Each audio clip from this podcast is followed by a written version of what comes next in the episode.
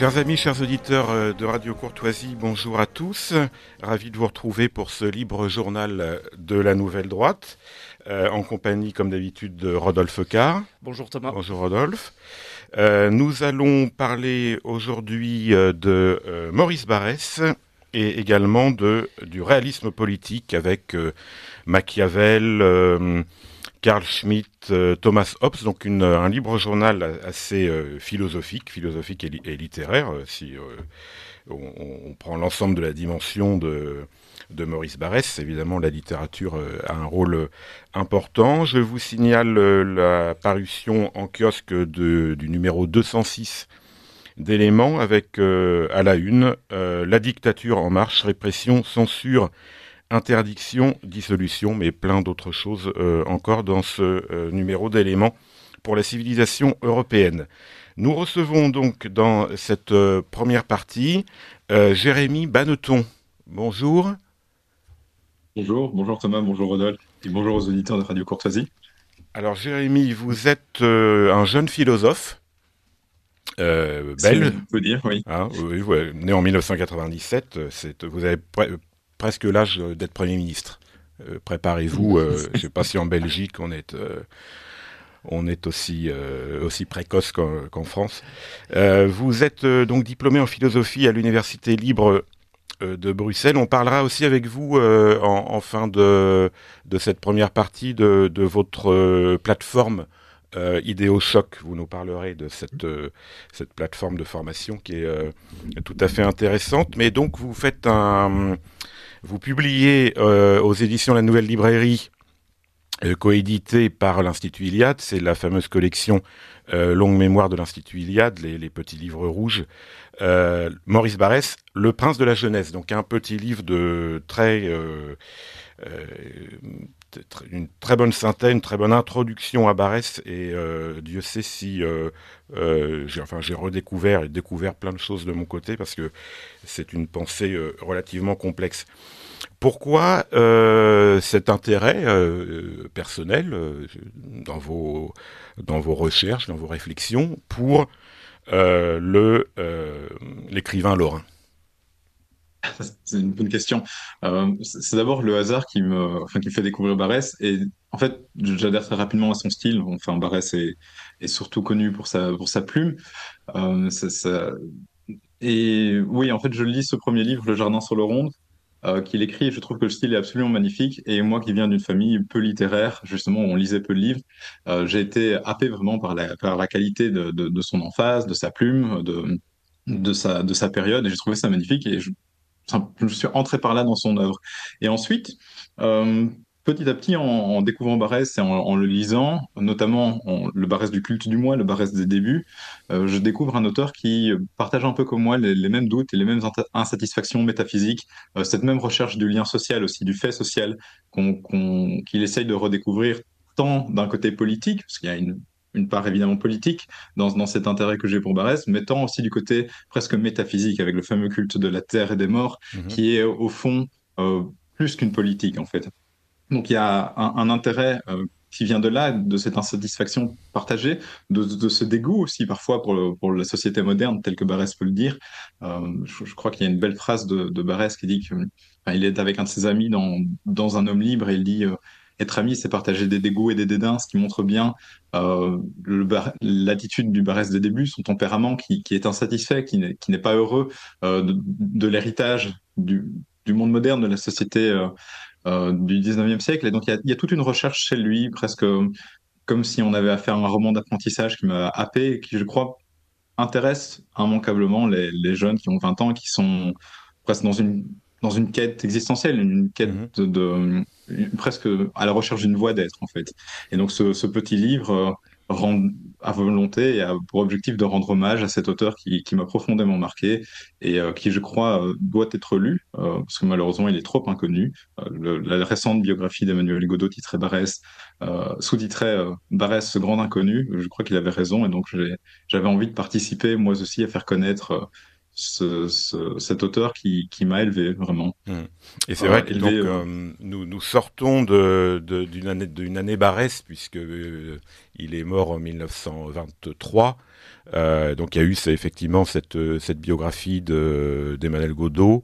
Euh, et puis on vous parlera dans les prochains mois de, du numéro, prochain numéro de Nouvelle École euh, qui, lui, qui lui sera consacré. Rodolphe. Oui, euh, moi ce qui est assez euh, drôle, c'est que j'ai commencé comme Jérémy par le même, par le même livre, Un jardin sur l'Oronte. Et pareil, j'ai eu ce même, ce même frisson, en tout cas littéraire, et tout de suite un amour assez éperdu pour Barès. Et l'intérêt de, de, votre livre, Jérémy, je trouve qu'il nous remet bien aussi en perspective à quel point bah, Barès, dans son époque, était inscrit et était reconnu. Aujourd'hui, on a toujours le point de vue assez négatif après les travaux notamment de Zerf Stirnel, qui peuvent mmh. avoir leur intérêt absolument dans, dans l'histoire des idées, pourquoi pas, même si ces thèses ont été largement critiquées et à mon avis sont, sont éminemment critiquables. Mais là aussi, euh, vous nous remettez bien en, en tête que Barès à l'époque, eh ben il y a des euh, des auteurs, euh, bah, j'ai envie de dire sur l'ensemble du spectre politique comme Aragon par exemple, qui peuvent s'en revendiquer. On a même Proust aussi, qui ont loué ses ses, ses œuvres. Donc voilà, est-ce que vous pouvez un peu nous retracer bah, ce jeune Barès qui arrive à Paris et qui justement qui essaye de faire son, son trou, euh, si je puis dire, un peu comme un Rastignac euh, dans le Paris bah, de la fin du 19e, dans ce Paris euh, décadentiste, symboliste et avec tous les, mouvements littéraires qu'on connaît. Oui, il faudrait presque faire une histoire de la littérature pour ça, mais le jeune Barès qui arrive à Paris, c'est un Barès qui est plutôt ambitieux, en fait, qui, qui vient de sa petite province lorraine et qui, à ce moment-là, n'est pas du tout dans les perspectives de, de l'auteur enraciné, du traditionnaliste lorrain tel qu'on connaît plus tard. Au contraire, Barès est, est plutôt pétri d'une certaine forme de presque de cosmopolitisme européen, intellectuellement du moins. Euh, notamment son ami Stanislas de Gaeta, pour, pour le citer, euh, l'avait euh, présenté à différents poètes allemands, philosophes allemands, dont le fameux poète et philosophe Heinrich Heine. Et Barès découvre aussi Baudelaire, Les Fleurs du Mal. C'est la période également, la grande période de, Théophile Gautier avec les Parnassiens, enfin qui est finissant évidemment, mais qui, qui, qui, lit, qui lit aussi. il y a toute la, toute la littérature décadentiste, et, euh, évidemment Baudelaire, euh, il y, a, Verlaine qui, vont beaucoup l'influencer. D'ailleurs, Barès euh, aidera Verlaine et aura un fonds d'ailleurs de soutien à Verlaine lorsque celui-ci manquera d'argent et connaîtra sa vie de âge. Et donc Barès arrive avec ce bagage, on va dire romantique ou, symboliste de, de jeune ambitieux à Paris, prétextant à son père d'ailleurs de, de, vouloir terminer ses études de droit, de droit, mais voulant surtout se lancer dans la vie intellectuelle et littéraire. Et alors, euh, quelque part, en bon propagandiste, en bon publicitaire de sa propre personne, il, sait où aller et il se rattache rapidement au milieu intellectuel euh, où il faut être. Donc, il, fréquente notamment, je crois, les mardis de Mallarmé, qui étaient des espèces de réunions où se, où se rencontrait le gratin intellectuel parisien. Euh, et il lance aussi une revue qui qu'il faut peut-être citer aussi, qui est pas inintéressante, c'est la revue Les Tâches d'encre. D'ailleurs, il y a un petit volume qui compile, euh, je ne sais plus s'il est édité par contre, qui compile les articles qu'il a écrits dans cette revue-là, et où le, jeune Barès est très, euh, cosmopolite, très intéressé par, euh, avant qu'il la critique d'ailleurs, la philosophie de Hegel, de Kant. Enfin, il la lit pas vraiment dans son texte, mais du moins, c'est cet air du temps, cette philosophie qui est dans l'air du temps le, rend curieux, euh, donc à la poésie euh, allemande, à la poésie française. Et euh, chez lui, il y a une, oui, il y a vraiment une participation à cette, espèce de décadentisme ambiant jusqu'à la publication de son premier roman, Le culte du moi. non, pardon, le, Sous l'œil des barbares, le premier tome du culte du moi, donc de, cette première trilogie qu'il écrit. ce roman sera publié en 1887, 88. Et dans, ce roman, en fait, ce qui est intéressant peut-être à, noter d'un point de vue littéraire, c'est que autant Barès se fait l'héritier de cette tradition euh, symboliste, euh, décadentiste, pour, bien des questions. Il y a ce goût un peu morbide parfois euh, de, la mort, des choses qui disparaissent. il, y a, ce goût de, l'évasion, de l'ailleurs. Il y a une manière d'écrire dans ce roman qui est très onirique, qui est très perturbante aussi d'ailleurs. On a l'impression d'avoir des, tableaux mis les uns à côté des autres plutôt que d'avoir une trame littéraire. D'ailleurs, le personnage n'est même pas nommé. On ne sait pas on ne sait pas ce qu'on lit en fait.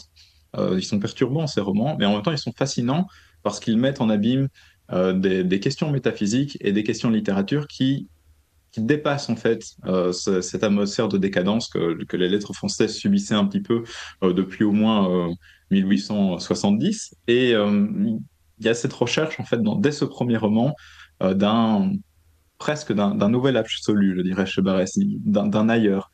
Il y a, euh, pour exemplifier ce que je dis, il y a cette fameuse oraison à la fin de Sous l'œil des barbares, euh, où Barès s'adresse à un, espèce de maître, euh, un peu évanescent d'ailleurs, on ne sait pas trop, trop ce que ça veut dire, mais c'est un maître qui est censé guider, accomplir sa vie, le mener à, des chemins plus quelque part plus, plus énergiques que ce qu'il a pu avoir jusqu'à maintenant. Lance comme ça son appel aux trois grandes dimensions de la vie humaine, qui est la politique, la religion et la philosophie. Et euh, ce, ce, donc des débuts, en lançant cet appel, s'adresse vraiment à toute sa jeune génération qui, euh, comme tu le dis, tu, comme vous le disiez si bien, Rodolphe, pardon, euh, ne sait pas forcément vers où aller, ne sait pas forcément vers quel repère se tourner. Et ce qu'il fait, qu'il catalyse en fait dans son roman, dans ce premier roman, euh, cette impression de, de vague, presque de béance, euh, que, dont souffre cette génération, et qu'il essaye de, d'en dégager des perspectives euh, nouvelles. Et alors, mmh. c'est, c'est, à ce point marqué que Léon Blum, d'ailleurs, qui lit Barès et qui aime beaucoup ce premier Barès, en tout cas, euh, dira que Barès est vraiment préfigurateur d'une sensibilité et d'une éthique nouvelle. Et cette éthique, il va la, il va la développer et il va la travailler au fur et à mesure de ses romans. Et je, crois qu'il faut vraiment, il faut vraiment comprendre Barès à partir de cette perspective-là. C'est-à-dire que c'est la grande question qui domine son œuvre, au fond. Euh, c'est pas tant une question politique ou de métaphysique, presque qu'une question historique ou métahistorique, si je puis dire, euh, presque destinale, pour employer un mot heideggérien. C'est une question de pour quel avenir, en fait Pour quel avenir Pourquoi vivons-nous, d'une certaine manière? Et il y a un beau, un beau syntagme qui résume et que Barès utilise pour résumer sa pensée, euh, il nous fallait d'abord exister et exister viable. Alors le exister, c'est d'abord se trouver, euh, savoir qui l'on est. Donc là, il y aura toute la quête de l'enracinement dedans, mais le exister viable, c'est vers quel avenir se tourner, vers quel absolu se tourner. Et donc on a cette dans, dans, ce Barès, dans ce jeune Barès, même s'il est très individualiste, même s'il est dans cette logique du culte du moi, on a cette recherche en fait euh, beaucoup plus holistique qui est déjà présente et qui se mêle en fait des doutes, des inaccomplissements et euh, de euh, quelque part de la fébrilité que sa génération a pu recevoir, notamment des bouleversements politiques que la France a connus de début du 19e siècle, depuis au moins la Révolution. Oui, justement, quelle est cette, comment est-ce qu'on peut définir et expliquer cette, cette tristesse, ce nihilisme, cette, ces troubles de la jeunesse. Euh, alors Barès est né euh, dans les années 1860. Hein, est-ce que c'est uniquement, enfin, est-ce que ça ressemble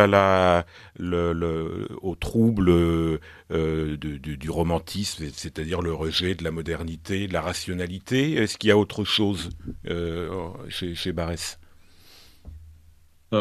alors, c'est tout à fait vrai de dire qu'il hérite du, trouble du romantisme. Il y a une très belle phrase dans les Confessions du siècle de Musset où Musset résume quelque part les troubles romantiques en disant nous, nous sommes de la génération euh, de ceux qui précèdent ce qui, euh, ce qui a été et de ceux qui attendent ce qui va venir. Donc de cette espèce d'entre-deux. Il, il, y a, voilà, donc il y a, il y a presque quelque part dans, dans le romantisme, de manière générale, presque à l'échelle européenne, une, conscience d'une forme d'intérêt, de, quelque chose, comme, comme l'appellera Junger d'ailleurs à Heidegger, il y a de quelque chose qui est à venir entre quelque chose qui, donc un avenir à venir quelque part et d'un passé euh, qui a été beau. Et Barès est là au, milieu de ça et hérite évidemment de, cette inquiétude. Et en même temps, euh, je, trouve qu'il va un peu plus loin parce que il est héritier de la poésie aussi euh, baudelairienne qui, elle, creuse vraiment quelque part dans, dans, dans la boue humaine, comme, comme je pourrais le dire et comme je pourrais le, le résumer. C'est-à-dire qu'on euh, on, a une profonde conscience du nihilisme en fait chez Barès et euh, d'un nihilisme en même temps qui qui ne s'accepte pas, qui est, comme le dit bien Maurras, qui est toujours douloureux chez Barès. Et donc, mhm. Barès est là, avec ce, ce, nihilisme romantique, mais on souffre énormément. Et quelque part, en fait, la, le fait qu'il en souffre montre qu'il a euh, et qu'il veut redécouvrir une certaine vitalité, une certaine vitalité d'être en fait, là où parfois la, poésie euh, romantique et euh, la poésie symboliste se complaisaient en fait dans le nihilisme. Avec Barès, il y a vraiment, je pense, cette, première étape d'un, d'une, enfin, d'une formation de, questions philosophiques, politiques nouvelles, justement. Et euh, il, les cherchera, il trouvera les, premiers marchepieds, peut-être, euh, pour répondre à ces questions, notamment dans, dans, son, dans, le, dans le culte de la terre et des morts, au fond. Et donc, oui, le, le nihilisme barésien, euh, pour reprendre la formule de Maurras, donc, est un nihilisme douloureux, donc il est romantique, mais en même temps, il ne se satisfait pas de, de ce romantisme. Et c'est pour ça qu'il y a cette ambiguïté chez Barès, c'est qu'il y a quelque part euh, je crois, c'est cet appel d'un vraiment d'un ailleurs, de quelque chose de, beaucoup plus fort et euh, de, beaucoup plus, euh, oui, d'une vraie quête spirituelle. C'est pour ça d'ailleurs, dans, mon petit essai, je, je, résumais quelque part la, pensée de Barès ou l'effet barésien à, à, l'effet qu'un éducateur pourrait avoir sur, sur, sa jeunesse. En fait, Barès est un professeur d'énergie parce qu'il souffre avec nous, mais tout en nous montrant vers quoi, euh, d'une certaine manière, ou vers où il faudrait tendre. Oui, c'est ça. C'est-à-dire que c'est pas un... Et ça, on va venir avec, on va venir avec vous aux, recettes, si je puis dire, euh, barésiennes, mais qui ne sont pas, euh, qui ne se enfin, qui ne sont pas une réaction n'est pas réactionnaire. Euh, Rodolphe. Oui, Jérémy, à la lecture de votre livre, je me suis dit que vous aviez une thèse continuiste, si je puis dire, euh, euh, vis-à-vis de Barès, parce que par exemple, quand, quand on s'intéresse aux travaux de Marx, on parle souvent du jeune Marx et on le singularise par rapport au Marx des textes plus postérieurs. Et là, moi, j'ai. alors évidemment, il y a une évolution, comme tout penseur, ils évoluent vis-à-vis des circonstances de leur temps, des changements politiques, ce genre de choses. Mais par contre, bah, vous montrez bien que même à partir de cette quête justement du culte du moi, bah, il y a comme une annonce, ou en tout cas les prémices de ce Barès euh, de la Terre et des Morts, justement où il va s'intéresser bah, dans son être, dans sa race, pour utiliser un mot péjoratif, mais à l'époque qui est un mot utilisé de manière assez, euh, assez euh, consensuelle, si je puis dire que ce soit par les biologistes ou même par les, par les poètes, ou ce genre de choses. On, on se souvient de l'évocation de la race, par exemple, chez Charles Péguy, comme on pouvait la retrouver aussi chez Jules Souris, qui sera un des influenceurs notamment de, de Barès. Donc j'aimerais que, nous, que vous reveniez entre, guillemets sur cette bascule et peut-être qui n'est pas une rupture, mais qui est plutôt oui une continuité ou un approfondissement euh, euh, bah, de jalons qu'il avait déjà posé dans ses premiers écrits de jeunesse. Oui, tout à fait. C'est une question pertinente parce qu'en effet, on a souvent tendance à distinguer les époques euh, de, de, Barès, enfin les époques de son œuvre, avec ce jeune Barès qui est encore qualifié d'anarchiste quasiment jusqu'à la fin de Dreyfus par la plupart de ses contemporains et qui est qui fait vraiment preuve de ce cosmopolitisme européen. D'ailleurs, il y a ce fameux article dans la querelle des nationalistes et des cosmopolites qui publie Figaro en, en 1892, où il prend parti pour les cosmopolites contre les nationalistes, d'ailleurs un peu contre Maurras, où il, euh, enfin, il revendique vraiment cette appartenance presque à la littérature européenne. Et puis, il y a ce Barès un peu postérieur à l'affaire Dreyfus, qui euh, est beaucoup plus nationaliste déjà, qui est beaucoup plus euh, quelque part installé euh, dans, dans son idéologie nationale et qui va développer son nationalisme français avec des textes comme Sénèque Doctrine du nationalisme, ses fameuses conférences sur euh, la terre et les morts, et, etc. Et puis il y a ce Barès presque postérieur ou qui apparaît durant la guerre, qui semble faire un petit peu retour au, premier Barès, notamment avec le Jardin sous le rond, où on retrouve quelque part ce, poète euh, des débuts, enfin similaire en tout cas euh, à, celui qu'il a été dans, le culte du moi. Et euh, ma thèse est en effet de dire que la personnalité change, mais le tempérament reste le même. Et je crois qu'il faut, il, faut l'aborder comme ça. D'ailleurs, peut-être même pour beaucoup d'auteurs en général, il y, a des, il y a des tempéraments philosophiques, il y a des tempéraments idéaux qui, pardon, qui restent chez les auteurs et qui, qui permettent de comprendre la continuité de leur développement. Et d'une certaine manière, le, jeune Barès est, le Barès nationaliste, le Barès cosmopolite, ce Barès beaucoup plus, je vais dire conservateur, même si le mot n'est peut-être pas tout à fait juste, mais ça donnera euh, une étiquette et ça nous donnera un résumé. Mais au fond, ce Barès-là est le même jeune homme euh, qui, qui cherche sa voie d'être, d'une certaine manière, qui a mis euh, sa peau sur la table et qui cherche le développement de son individualité et où elle s'accomplira le mieux. Et en fait, pour Barès, le raisonnement est très logique. Euh, on, a d'abord ce, ce, Barès qui est très individualiste, qui, cultive son moi, comme il le dit dans, le culte du moi, qui, demeure individualiste très longtemps. Il le revendiquera très, longtemps, cet individualisme. Au, au, Barès qui est beaucoup plus national, qui fait partie du tout social, et on a, tendance à se dire comment est-ce qu'on fait pour associer dans une même équation un auteur qui fait preuve d'individualisme et un auteur qui fait preuve de nationalisme. On a tendance à opposer les deux. Hmm. Et Barès, en fait, nous répond très simplement, mais penser solitairement, c'est ça, cheminer à penser solidairement. Et ce qu'il veut dire euh, par là, c'est qu'en fait, en se cultivant soi-même, en, vraiment, en, s'attachant à la seule réalité qui, qui, nous apparaît, en tout cas à premièrement, c'est-à-dire le moi, c'est la, seule réalité à laquelle Barès s'attache, du moins pour au, début, parce que comme je le disais, il y, avait, a ce nihilisme ambiant, il y a cette incapacité pour lui à s'attacher à des doctrines philosophiques, à des religions. Il y a une, une presque une maladie de sa propre âme à ce niveau-là. Donc Barès s'attache à sa seule réalité au moi, puis creuse ce moi, on découvre vraiment la, vanité, quelque part le caractère vide, et en même temps il se dit mais ce moi il a des impulsions, il a des manières d'être, de sentir, il a de la sensibilité, il a une certaine sentimentalité qui est déjà préfaite. D'où est-ce que cela vient? Et par une méthode généalogique, en fait, d'où est-ce que cela vient l'emmène à la redécouverte, euh, comme tu le disais, Rodolphe, de, de, la race, de la notion de race, et du fait qu'il appartient à la race lorraine, et cheminant en fait de la race lorraine, il redécouvre la nation française et l'importance qu'il y a à intriquer les deux. Et donc, au fond, euh, on a un Barès qui, au début, semble individualiste, mais sans individualiste et semble complètement séparé du Barès nationaliste. Et au final, la, trame sous-jacente est toujours la même, c'est-à-dire c'est un, jeune homme qui a beaucoup douté et qui s'est cherché une voie d'accomplissement, alors qui a suivi ce cheminement et cette voie d'accomplissement. Et qui, quelque part, cette trame sous-jacente, pardon, euh, guide vraiment toutes les ramifications euh, de ses développements littéraires, politiques, ou même de ses, euh, de ses questionnements spirituels et métaphysiques. Ça pourrait être le cas d'ailleurs dans, dans un homme libre. Au fond, c'est la, la, question principale, c'est toujours la même, c'est de savoir euh, comment exister viable quelque part et pour quel avenir euh, dois-je être. Mmh. Donc la, la, continuité, elle est là, je dirais. Nous, nous évoquons, euh, chers auditeurs de Radio Courtoisie, euh, la figure de Maurice Barrès avec euh, Jérémy Banneton, qui publie Maurice Barrès, le prince de la jeunesse, aux éditions La Nouvelle Librairie, l'Iliade. Un des points forts de votre livre, c'est justement de montrer ce, d'expliquer euh, ce paradoxe paradoxe apparent du moins entre l'individualisme donc ou, l'égotisme hein, le culte du moi euh, et le, euh, le, nationalisme et le socialisme également on, on, va en parler.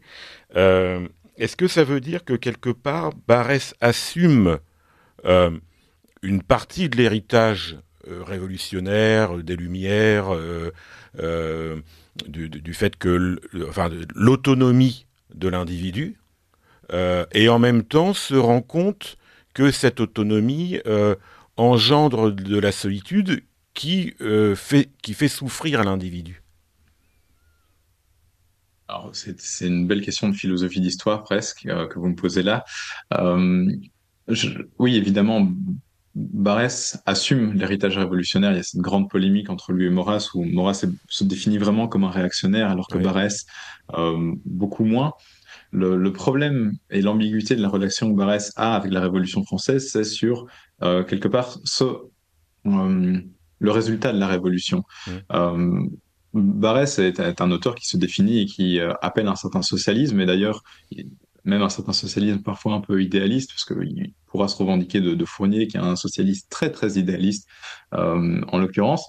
Et euh, Barès en fait prend ça à sa charge, tout en disant mais le problème c'est que la Révolution française en fait accouche d'une caste qui est beaucoup plus lourde et qui est beaucoup plus sclérosée euh, que la caste aristocratique. Disons que la caste aristocratique avait, son, avait elle-même atteint son point de sclérose, et donc il fallait euh, quelque part un nouveau mouvement de l'histoire, d'où d'une certaine manière la nécessité de la révolution. Et puis, euh, au final, on se retrouve avec une classe parlementaire qui est beaucoup plus écrasante et étouffante parce que celle-là prétend être élue démocratiquement tout en profitant des avantages que l'autre. Et euh, Barès, évidemment, comme beaucoup d'auteurs de droite de l'époque, s'attaquera au fameux copinage euh, des clubs enfin, maçonniques ou de banquiers, etc., euh, qui, qui tournent autour de la politique et en fait qui la dirigent complètement. Et je crois que ce qui compte et ce qui est important de montrer, c'est que la base part toujours du, fait. Euh, le fait, c'est que la révolution a été, qu'elle a eu, qu'elle a été un moment quelque part d'énergie populaire, d'énergie euh, nationale. Et le problème, c'est que cette énergie nationale n'a pas quelque part continué, prospéré, qu'elle n'a pas fructifié. Et toute sa doctrine, quelque part politique, sera euh, de chercher à, à canaliser en fait cette, énergie populaire, cette énergie nationale, à lui donner euh, des lignes, à lui, à lui montrer une ligne de force par où elle pourrait s'accomplir et par où en fait elle pourrait vraiment euh, amener un renouveau de l'individu euh, et de la société. Et donc, le, fameux socialisme barésien, comme son nationalisme ou son fédéralisme, ont toujours cette perspective-là, qui est au fond vitaliste, à savoir de régénérer la nation française. À ses yeux, la France manque d'énergie. Euh, il vient d'avoir la défaite de Sedan, le contexte historique joue beaucoup à ce niveau-là. Mmh. Euh, donc, la, la, France manque d'énergie et il faut savoir pourquoi euh, et comment est-ce qu'on va faire maintenant pour pouvoir la revaloriser. Et alors, sa, sa question sur l'individualisme, c'est évidemment, pour, Barès, il y, a un, enfin, il y a un sérieux intérêt chez lui pour la philosophie, pour les questions de philosophie. Euh, et à sa manière, en fait, il, euh, il, oui, il prend à sa charge, en fait, euh, l'individualisme. Il y a une, une, phrase qui permettra peut-être d'éclairer ce que je dis dans, je crois que c'est Sous l'œil des barbares, donc le premier tome du culte du moi, Barès en fait, parle de la philosophie. Il dit, mais au final, dans toutes ces doctrines philosophiques, on ne sait plus trop à quoi s'attacher. Le mot matière lui-même ne veut plus rien dire. Euh, la religion semble un peu vide et évanescente. Et moi, je suis là, en fait, avec moi-même. Et c'est pour ça que son individualisme, en fait, n'est pas l'individualisme euh, non plus des Lumières. Ce n'est pas l'individualisme du moi, je veux quelque chose. C'est l'individu... c'est d'un individualisme déçu je n'ai plus que, du je n'ai plus que moi-même en fait quelque part. Mmh. Et cette, cette, fameuse culture justement du moi, c'est une culture de presque aristocratique euh, de l'individu. C'est une culture de l'individualisme, euh, de l'individu absolu comme être qui euh, ben, sait les manquements qui lui appartiennent et en fait se régénère par sa propre par son propre exercice pour revenir justement en fait au fait social et pour revenir au, fait national et pour revenir donc à l'énergie. D'ailleurs, il y a quelque chose à noter, c'est euh, dans les premiers volumes en tout cas de son œuvre, notamment cette première trilogie, Barès parle énormément d'exercices spirituels. On a l'impression de, de, lire parfois un texte de, mystique ou, de religieux à, à, bien des aspects. Et euh, il y a une référence qui revient très souvent sous sa plume, notamment dans un homme libre, c'est euh, Ignace de Loyola, avec notamment les fameux exercices spirituels. Et donc il y a, oui, il y a cette tentative de, de se cultiver soi-même pour pouvoir se dépasser en fait. Euh, ce qui d'ailleurs, on pourrait faire presque un pont entre cette quête barésienne euh, de l'individu, de l'individu, on va dire noble, aristocratique, et euh, la quête euh, évolienne en tout cas des débuts, donc de Julius Evola, de l'individu absolu d'une certaine manière. Et donc le Barès vient hériter euh, en, en, homme déçu euh, de la Révolution française et, et, des Lumières pour pouvoir les dépasser de l'intérieur. Donc il faut re recréer un... le, le 19e siècle est passé de, de l'absolu au relatif et il faut recréer de l'absolu. Si, oui, tout à fait. Je résume ce que, Là, vous... ce que vous dites. Vous... Euh, Rodolphe bah, justement, pour euh, revenir sur euh, le mot qu'a employé Thomas de, de socialisme, euh, peut-être, euh, Jérémy, vous pouvez revenir sur ce moment de boulangiste où justement Barès oui. va prendre parti à côté, euh, parfois bah, de, de, radicaux, donc de personnes qu'on pourrait qualifier aujourd'hui d'extrême gauche, même si c'est une extrême gauche qui n'a pas grand-chose à voir avec celle qu'on connaît euh, aujourd'hui. Mais je crois même qu'à l'époque, euh, Barès est député euh, à Nancy sur une euh, dans un mmh. canton assez populaire, il me semble assez proche du peuple, oui, et, que, et que lui-même siège sur les bancs de l'Assemblée nationale avec, à, à l'extrême gauche. Ouais. Avec le député boulangiste, oui, c'est le contexte de la de la troisième République naissante, des scandales, euh, des, des, scandales des décorations, exactement, de l'affaire de Panama, etc. Donc peut-être pouvez-vous nous expliquer, oui, euh, cette parenthèse historique qui est assez intéressante justement, où on a un brouillage un peu des, des clivages, de, comme on peut les connaître aujourd'hui, euh, type droite-gauche ou ce genre de choses. Oui. Euh, disons qu'en fait, il, faudrait presque dire euh, que la, la, politique française telle qu'on la connaît aujourd'hui apparaît vraiment après l'affaire Dreyfus, avec le, la, les, quelque part les, euh, les catégories gauche et droite se marquent en tant qu'attachement à des idéaux pour la gauche, en tant qu'attachement plutôt au réalisme politique pour la droite avec l'affaire Dreyfus. Et donc, avant l'affaire Dreyfus, il y a cette aventure boulangiste qui, euh, qui est beaucoup plus floue, en fait, où, d'une certaine manière, les, les partis politiques n'ont pas vraiment le même sens euh, qu'aujourd'hui, où en effet on retrouve Maurice Barrès qui euh, prend position claire pour euh, un socialisme euh, national, comme il l'emploie, un socialisme euh, qui défend les ouvriers. Il y a toute une étude d'ailleurs chez lui euh, sur la question des caisses d'épargne pour les ouvriers, ce genre de choses, et un programme très populaire où il va jouer d'ailleurs avec énormément de, concepts et d'idéologies qui quelque part qui qui vont frémir le peuple et qui le font frissonner. Son antisémitisme fameux d'ailleurs, et qui lui vaudra beaucoup de critiques, a euh, bah, tout à fait sa pertinence euh, enfin, euh, à ce moment-là, parce que les classes populaires, évidemment, comme beaucoup de personnes, font partie et ont cet, pardon, antisémitisme-là, et donc Barès bah, l'utilise aussi à, des fins presque politiques pour pouvoir se faire élire et pour pouvoir euh, avoir une figure de bouc émissaire. Et en même temps, il y a ce socialisme euh, où il essaye de, défendre l'ouvrier français contre euh, bah, le, capitalisme international, hein, puisqu'il emploie clairement le mot, euh, où il voit qu'il y a un conflit déjà naissant entre le capitalisme et le concept de nation et la classe ouvrière. Et euh, il y a cette aventure boulangiste, donc, euh, pour peut-être le rappeler euh, très rapidement, le général Boulanger, qui est un, général à ce moment-là très en vogue dans la société, qui est surnommé le général Revanche. Revanche parce que on espérait de lui qu'il puisse reprendre l'Alsace et la Lorraine en Allemagne suite à la défaite de 70. Et dans les années donc de, je crois, si je ne me trompe pas, de début des années 80 jusqu'à aux années 90, mhm. euh, il y aura une, une, certaine émulation. Non, pardon, je crois que c'est 87 euh, jusqu'à 91. Euh, oui. il y aura une émulation autour du général Boulanger et on verra de, en lui presque une forme de, de nouveau Napoléon, de nouvel homme providentiel qui pourra redresser la France.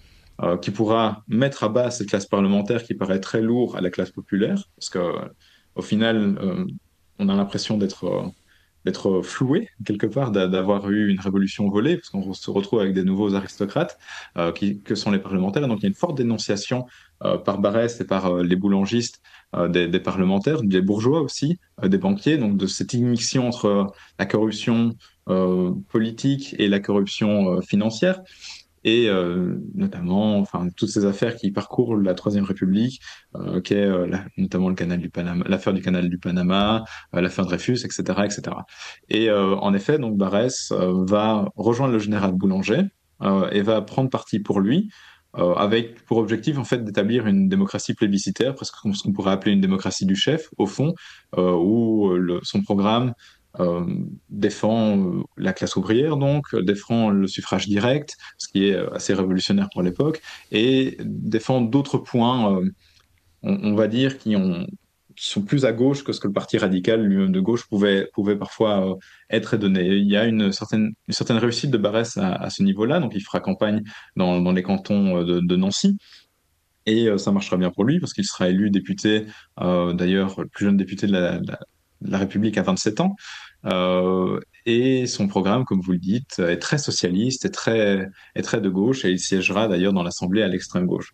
Cependant, l'aventure boulangiste en fait va, va s'arrêter, va s'essouffler très rapidement, avant même l'élection de Barès, puisque le, en fait, le, boulangisme souffre d'un manque de doctrine et souffre en fait euh, de cette euh, quelque part de ces différentes lignes et de ces différentes personnalités qui se retrouvent dans le mouvement, mais qui ne savent pas s'entendre sur certains points essentiels. Et il y a notamment ce qui tue peut-être le plus le boulangisme, c'est le fait que le général Boulanger reçoit de l'argent et reçoit euh, du support financier des royalistes, entre autres, et euh, apportant dans son état-major de nombreux radicaux. il y a un conflit en fait entre les financiers du général et euh, les membres de son parti qui est euh, presque euh, irréductible, enfin qui, qui, qui, ne pouvait amener qu'à l'explosion du parti en tant que tel, puisqu'on a des, des, radicaux qui espèrent dans le général Boulanger la restauration, euh, pardon, on a des, monarchistes qui espèrent dans, dans le général Boulanger la restauration de la monarchie, et des radicaux qui espèrent en lui plutôt une démocratie directe, populaire, donc quelque chose qui ne fonctionne pas. Et euh, on a un, un Barès en fait qui, qui croit dans Boulanger parce qu'il croit à l'énergie. C'est la grande question de la politique barésienne, en fait, c'est euh, de, de, retrouver des, des professeurs d'énergie qui, mmh. qui font ressurgir le, le sentiment national, quelque part, ces, ces espèces de grands états d'âme qui peuvent prendre la nation. Et c'est pour ça, d'ailleurs, qu'on fait souvent la distinction euh, du point de vue de Barès. Euh, il y aurait comme deux boulangismes, en fait, pour Barès. Il y a le boulangisme politique, cette aventure à laquelle il a participé et qui lui permettra d'être élu député. Et puis il y a ce boulangisme un peu plus idéal euh, qui surnage en fait à la politique française et qui correspond à la senti sentimentalité populaire. Et c'est quelque part par ce boulangisme-là, par ce boulangisme beaucoup plus sentimental, que Barès va au boulangisme politique. Et il y a un, point, enfin, je, je, sais que Rodolphe a écrit un essai là-dessus, donc on peut le mentionner, mais il y a vraiment des termes qui, qui, euh, qui reviennent chez Barès et qui sont comparables à ceux de Sorel. Euh, donc le terme d'idéal politique revient très souvent, le terme d'enthousiasme, il faut trouver des enthousiasmes chez Barès, et il y a le mythe sorélien, il y a d'une certaine manière un, moment où les, deux peuvent se rejoindre, il y a des, tentatives de trouver des, des grands moments d'émotion populaire, des grands moments qui, de prise de masse, de prise de foule. Et en fait, c'est ça qui l'intéresse dans l'aventure boulangiste, c'est que soudainement, il y a une masse populaire qui se lève et qui dit non à la classe parlementaire. Mmh. Et ça veut dire que ces moments de d'émotion populaire, de, de, sensibilité et d'énergie populaire euh, ne peuvent euh, se concrétiser que qu'à travers des régimes euh, qu'on peut appeler césaristes ou plébiscitaires. Oui, clairement, du point de vue de Barésien, du moins à cette époque, sans, tout à fait.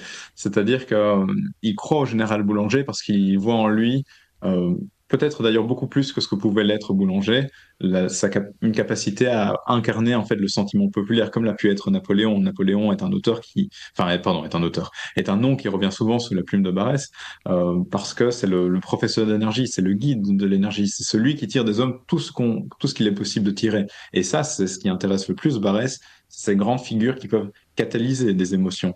Le, problème de Boulanger, c'est qu'au final, il s'est révélé un, leader un peu faible, qui n'a pas pu euh, supporter et euh, aller aussi loin qu'il aurait dû aller.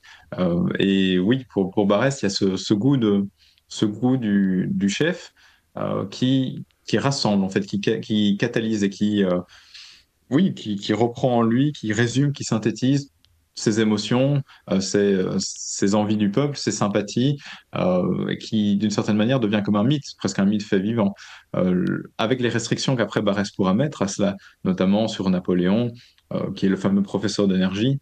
Bien quelque part, le professeur d'énergie apporte de l'énergie à ces sept jeunes lorrains donc dans, dans le roman Les Déracinés, oui. mais ne les conditionne pas, ne les cadenasse pas, et quelque part, il lui apporte euh, il leur apporte pendant une énergie trop déliée. Alors que ce qui compte pour Barès au fond, et c'est peut-être ce qu'il retire euh, de l'aventure boulangiste, c'est l'importance de la doctrine, l'importance du fait qu'il faut euh, quelque part des rails à l'énergie. Il ne faut pas avoir une forme d'énergie romant romantique. Débridée.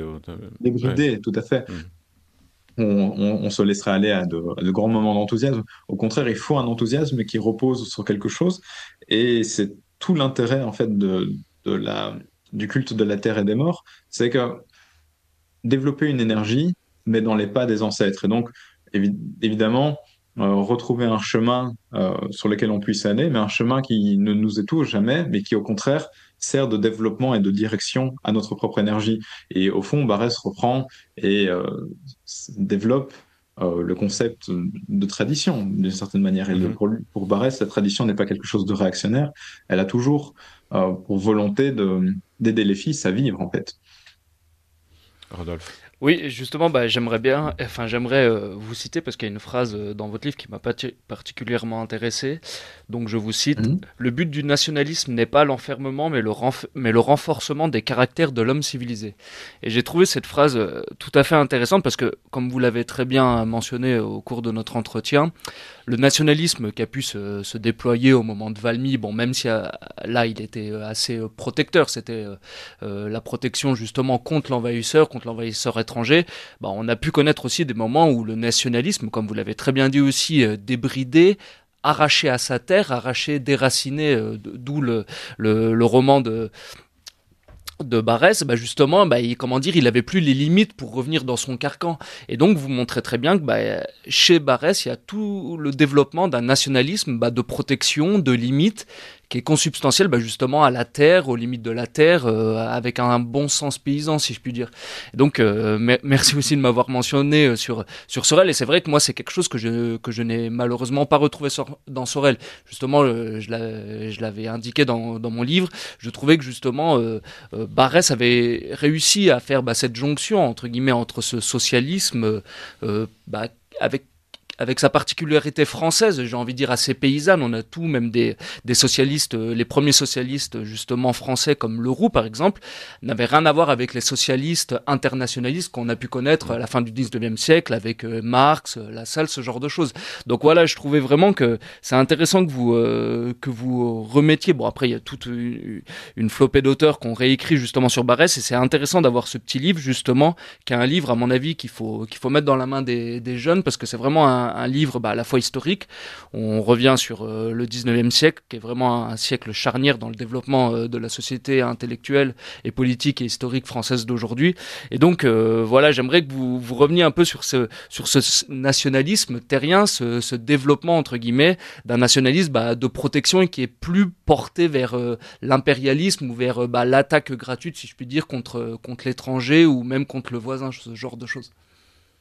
Oui, euh, en fait, c'est toute la question euh, de l'intrication entre la notion de fédéralisme, de nationalisme et euh, d'enracinement. Je sais pas ce qui, qui sont en jeu ici? Il y a, je vais repartir de là. Il y a ce très très beau chapitre dans l'appel aux soldats, donc ce qui est le deuxième roman de, des romans de l'énergie nationale. Et c'est ce beau chapitre donc où Barès part avec son ami Saint-Flin, qui est le représentant euh, qui est dans, ce roman le représentant de, la Lorraine enracinée, qui n'a jamais quitté son pays. Et en fait, il part avec lui en vélo pour suivre euh, tous les différents paysages euh, qui peuplent la Lorraine. C'est le beau chapitre donc, de la vallée de la Moselle qui, mérite d'être lu presque indépendamment, tant il est bien écrit. C'est peut-être le moment le plus beau d'ailleurs dans l'œuvre de Barès. et on voit en fait qu'il y a de plus en plus chez lui cette envie de l'attachement charnel. Donc il y, avait cette quête de la sentimentalité, du qui suis-je en fait, et de plus en plus, Barès ben, trouve en fait et revient à cet enracinement lorrain par euh, ce goût euh, du paysage, ce goût du caractère des gens euh, et aussi de, la lumière. Enfin, c'est des, thèmes qui reviennent dans son œuvre, notamment le, thème de, de paysage, des paysages lorrains qui sont, qui sont essentiels. Et donc Barès s'attache à cela et se, dit qu'en fait la Terre forme des caractères, que, la, la Terre et les morts qui ont formé la Terre, parce que la, Terre a toujours euh, quelque part l'empreinte des humains qui l'ont précédée, euh, forment les caractères des fils. Donc il y a, vraiment des, réflexions qui reviennent de plus en plus et qui aboutissent en fait à ce culte de la Terre et des morts. Mais ce culte de la Terre et des morts n'est pas passéiste et euh, forme vraiment le point d'aboutissement, presque, je vais le dire de manière paradoxale, de l'individualisme barésien. Parce que le, cet individu qui était perdu trouve soudain, en fait, le, vrai fond de sa sensibilité, mm. qu'est la Terre et qu'elle est mort. Pour, pour Barès, la Terre, c'est vraiment l'action terrienne des ancêtres, et l'action terrienne des ancêtres se forge un chemin où l'individu peut s'accomplir. Et alors, donc il, arrive avec cette, question de l'enracinement, et puis ce faisant, il redécouvre donc sa région, sa, Lorraine. Il devient de plus en plus euh, représentant de ce, régionalisme de, Lorrain, euh, connaît bien, enfin qui marque et qui marque encore aujourd'hui l'œuvre de Barès. Et euh, il trouve donc sa région, il la découvre, il, y a beaucoup d'initiatives de sa part, je ne vais pas les détailler peut-être, mais qui, qui sont faites en faveur de, de la Lorraine et des, recherches aussi personnelles où Barès s'interroge sur le rapport entre la Lorraine et la France et au fond découvre la nécessité de l'attachement lorrain à la France. Alors c'est euh, presque une quête historique à ce niveau-là qu'il qui mène, euh, qui est qui est intéressante, mais je préfère pas la mentionner pour rester vraiment sur le fond. Et donc Barès en fait très rapidement glisse aussi euh, vers un fédéralisme où il se dit mais au fond, ce, qui compte et ce que me permet les concepts de socialisme et de fédéralisme, c'est de rassembler ces deux thèmes très antithétiques qu'est la sensibilité individuelle et qu'est euh, le fait social de la nation. Et alors, ce qu'on comprend et ce qu'on peut tirer de là, c'est que le, fédéralisme vraiment fait cette synthèse, un peu à la manière de Proudhon, entre euh, l'individu seul et euh, le fait social, et donc les rattache l'un à l'autre. Il y a euh, cette, phrase dans cette petite brochure qu'il faut vraiment avoir lue, euh, c'est de, Hegel aux cantines du Nord, qui est intéressante, je trouve, où Barès dit, voilà, en fait, ce qu'on va essayer avec notre socialisme fédéral, fédératif, c'est de rassembler la sensibilité rousseauiste et la collectivisation, la collectivisation hegelienne, c'est-à-dire de rassembler quelque part le moi, la doctrine du moi, avec la nécessité d'un tout social. Et Barès pense les deux, Et en même temps, mais quand ils pensent les deux, très logiquement, il y a des bornes qui sont mises à l'individu, à cette, cette énergie que l'individu peut rechercher, à cet enthousiasme que l'individu que l'individu veut. Et il y a des bornes qui sont mises aussi au collectivisme, puisqu'on n'a pas non plus ce, tout national qui vient écraser l'individu. On a au contraire euh, une dialectique permanente entre les deux, où le tout social vit euh, de l'énergie des individus que les, que les, individus leur apportent et où en même temps les individus trouvent dans le tout social les clés qui leur permettent de débloquer les verrous de leur propre énergie. Et donc en effet, on a souvent tendance à euh, on a souvent tendance à, résumer le nationalisme parfois à quelque chose de très cadenassé, un nationalisme fermé comme on l'entend dans les médias de gauche, etc. Mhm. Alors qu'en fait, Barès montre bien que, que son nationalisme est pas nécessairement agressif, d'ailleurs il est très protectionniste, parce que son socialisme a d'abord vocation à protéger l'intérieur, et en même temps, ce, nationalisme permet vraiment aux individus euh, bah, de, s'accomplir, en fait, comme on pourrait le dire avec des mots contemporains, de trouver leur identité, leur chemin, leur chemin de, réalisation. Et puis, euh, on a des individus qui s'attachent très logiquement à leur nation, parce que au fond, bah,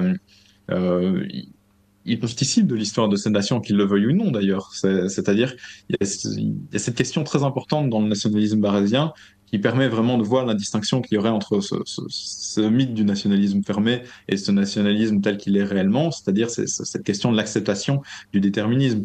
Barès ne dit pas le nationalisme est ultra-déterminisme et les individus n'ont pas de liberté euh, en dehors du nationalisme, il dit plutôt euh, les individus comprendront que leur plus grande liberté se trouve dans le nationalisme et donc ils doivent l'accepter. Et s'ils ne l'acceptent pas, mais ils seront des déracinés et ils mmh. vivront euh, douloureusement. Nous évoquons encore euh, quelques minutes euh, avec Jérémy Banton la, figure de Maurice Barrès. Une, dernière question, Jérémy Banton, vous, vous, vous, parlez peu et vous ne pouvez pas tout évoquer dans, ce livre, et c'est pas précisément l'objet, mais de, de Barrès et de la religion. Alors Barrès et le, le catholicisme et peut-être et j'y pense quand vous parlez de, de la terre et des morts, Barrès et le paganisme. Qu'est-ce qu'on peut dire en quelques mots sur cette euh, question? Alors, c'est une question très complexe parce qu'il y a le drame personnel de, de Barès qui, qui, s'y retrouve. Euh, sur, le, sur la religion, il y a cette fameuse phrase que Barès s'écrit en disant que le nationalisme manque d'infini, où il y a cette volonté de rechercher justement un, ailleurs, un ailleurs religieux, un ailleurs spirituel. Et euh, le, catholicisme se présente très logiquement euh, Barès d'ailleurs défendra euh, l'Église contre euh, la séparation de l'Église et de l'État dans cette fameuse loi euh, de 1905. Et il prendra donc position pour l'Église, pour les, les, les, églises de France. Il trouve, il trouve que c'est les lieux les plus spirituels les plus enracinés de chaque territoire. Mais en même temps, ce qu'il faut noter, c'est que son attachement en fait au, au, catholicisme se fait toujours sur fond de paganisme quelque part. La, la figure de Jeanne d'Arc représente, et je crois, et c'est vraiment symptomatique de cette position dans son œuvre, parce que pour lui, Jeanne d'Arc, c'est euh, une sainte païenne. C'est-à-dire que c'est euh, c'est une fille du Rhin, c'est une euh, c'est la plus enracinée euh, des, des, figures de Lorraine, et en même temps, c'est une sainte catholique qui touche à, à l'universel du catholicisme, justement. Et donc, il y a cette, il y a, il y a cette constante, il y a ce constant tiraillement entre le culte de la terre et des morts, qui, par son enracinement, est très logiquement tourné vers, euh, en fait, vers le paganisme, vers le, le culte du local, euh, le culte des lards et des pénates, comme disaient les Romains, euh, du foyer. Et en même temps, il y a ce christianisme qui représente l'ordre, qui représente l'universel. Et Barès essaie vraiment de penser le, quelque part le, le constant, la constante émulation qu'il peut y avoir entre les deux il y a ce très beau dialogue à la fin euh, de La colline inspirée, je, je, cite dans mon livre, qui est, qui est vraiment magnifique, où en fait Barès dit bah, ce qu'il faut, c'est que cette église qui représente l'ordre ne soit jamais toute seule, parce que l'ordre tout seul, au final, devient un ordre desséché, mmh. et la prairie toute seule, euh, donc c'est-à-dire l'enracinement, le, le, culte de, de, la terre et des morts, bien deviendrait également une forme d'énergie, de vitalisme débridé qui n'aurait plus de sens. Et ce qu'il faut, c'est penser leur constant enrichissement. Et donc il y a de plus en plus, et euh, c'est presque dommage qu'il n'ait pas pu continuer euh, sur cette euh, trajectoire-là, parce qu'il y a la guerre qui vient interrompre ces réflexions presque métaphysiques euh, dans, dans, dans, la colline inspirée. il y a cette, cette volonté de vraiment retrouver une pensée qui, moi, qui, me fait vraiment penser à, à ce qu'on pouvait avoir dans, dans la Rome, encore catholique, mais encore inspiré euh, par, euh, par euh, les mythes païens. Et on a cette tentative de trouver des limites, de trouver des limites à l'universalisme, mais en même temps de penser des aspirations vers l'universel et de, de rassembler les deux dans des systèmes qui sont très souples, en fait, et qui permettent à, à l'homme de, de trouver son contentement, quoi qu'il arrive.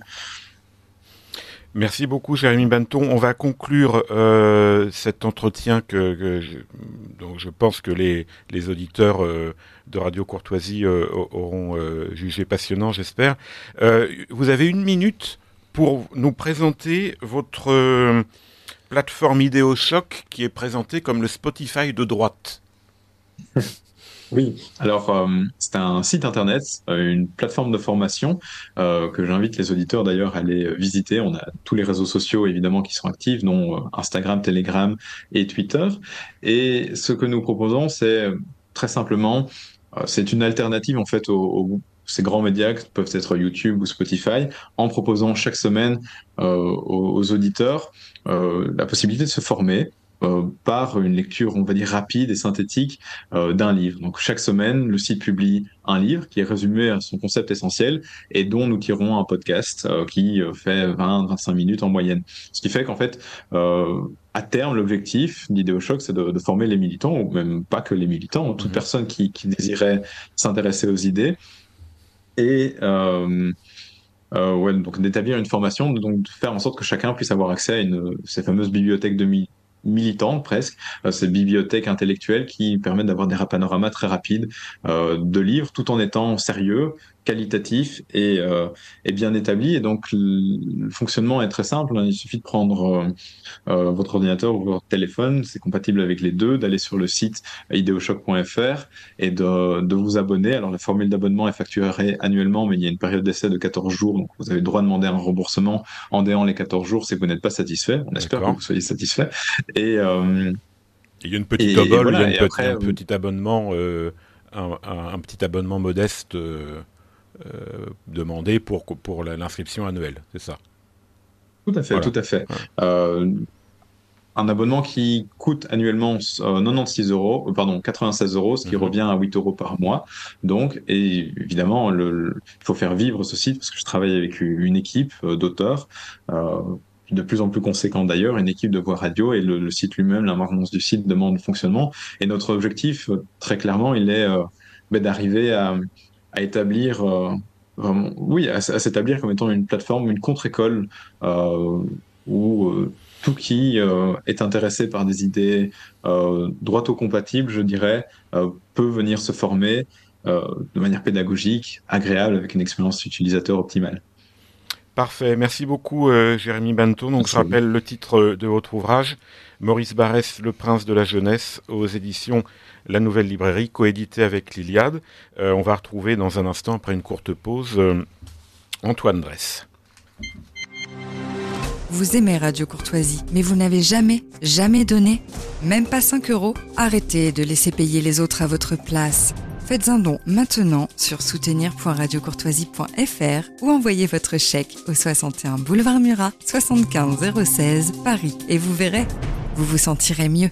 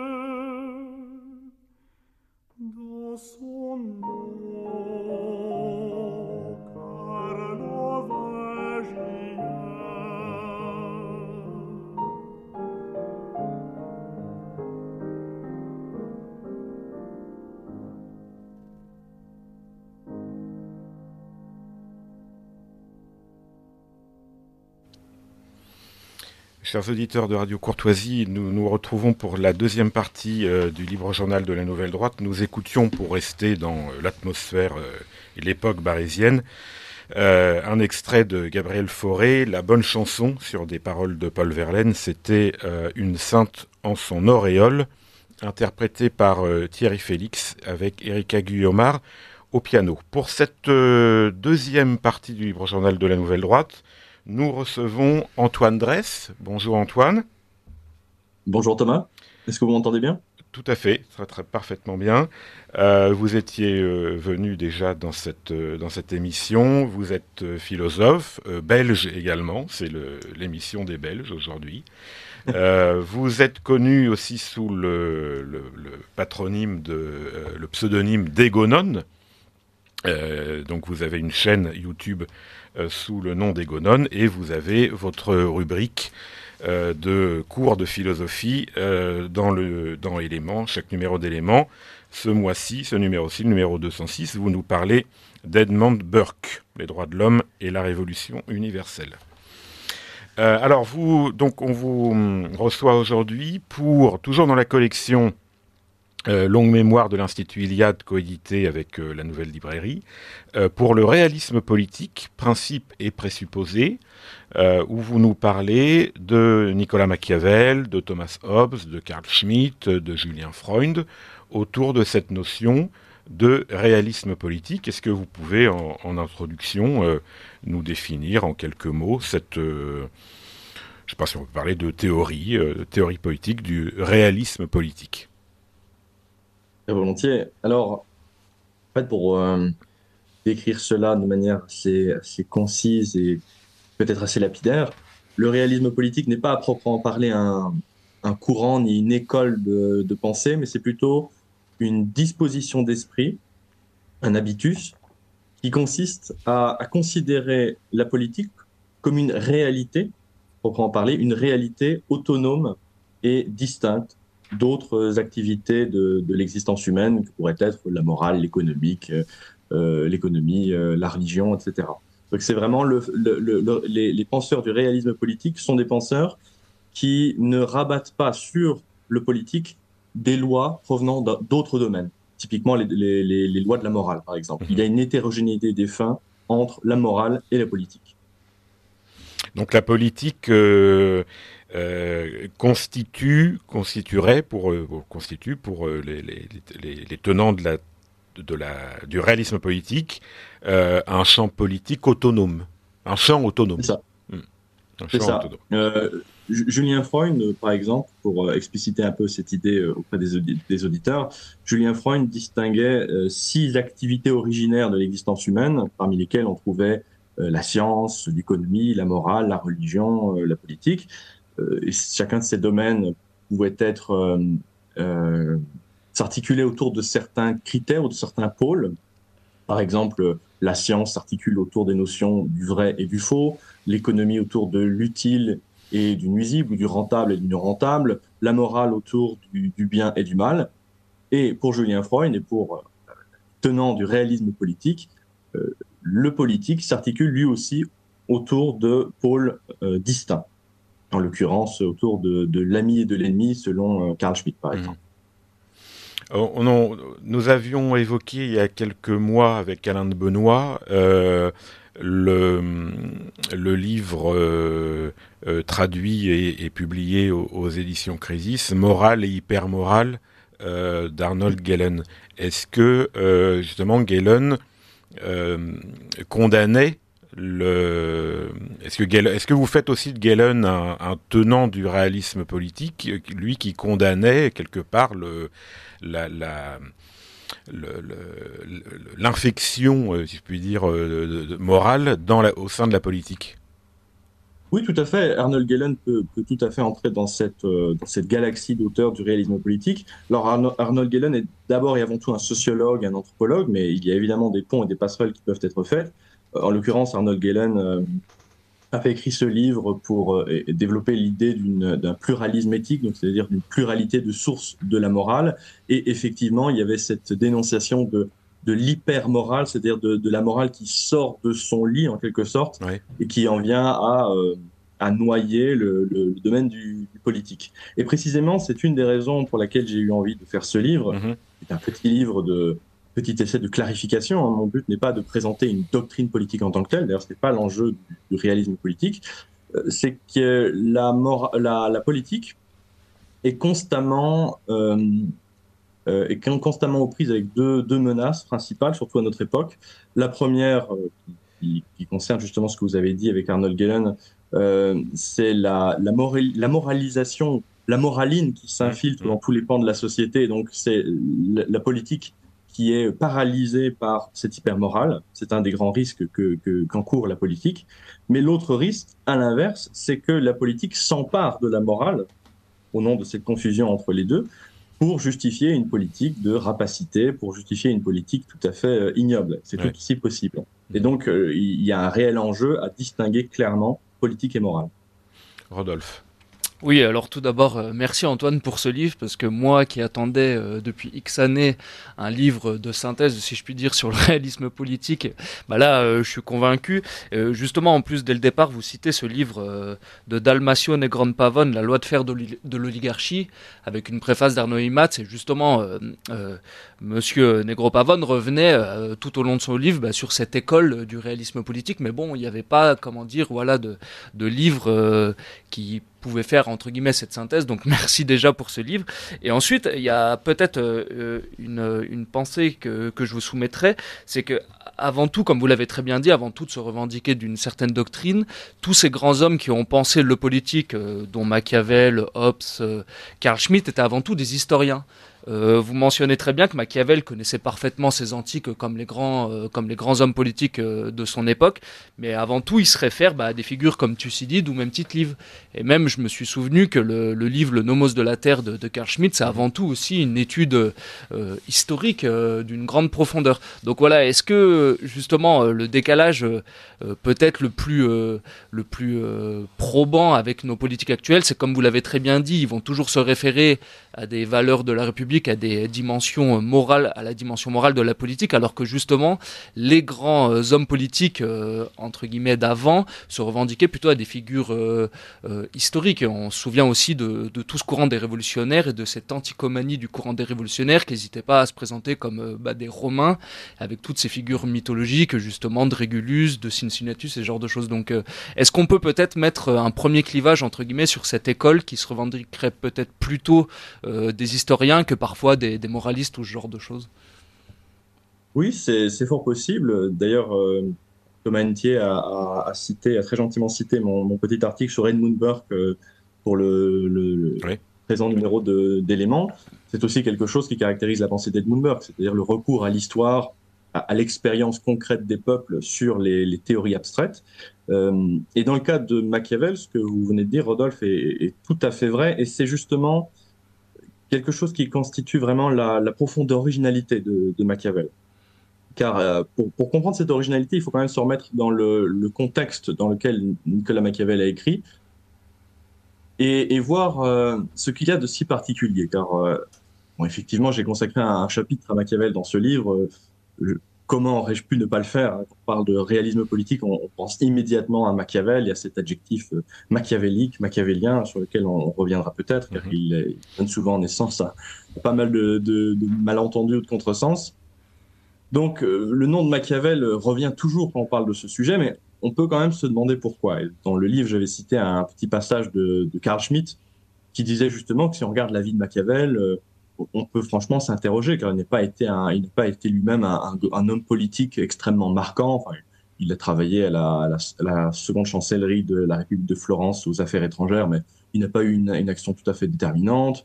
Euh, il n'a pas non plus produit une théorie politique absolument grandiose, comme on peut le trouver dans, les livres de, de Platon, de, de Saint-Augustin, la Cité de Dieu, ce genre de choses. C'est vraiment quelque chose d'assez différent. Machiavel a écrit Le Prince, et c'est pour Le Prince en particulier qu'il est, qu'il est resté dans l'histoire.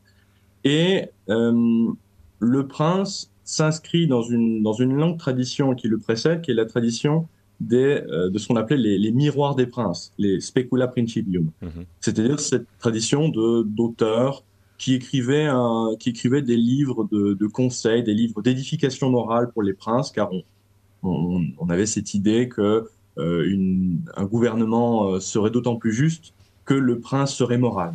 Donc, euh, depuis l'époque carolingienne, on avait des auteurs comme ça qui dispensaient des bons conseils de vertu ou de morale aux princes pour, euh, pour les guider vers, euh, vers un gouvernement juste, vers la défense du, bien commun.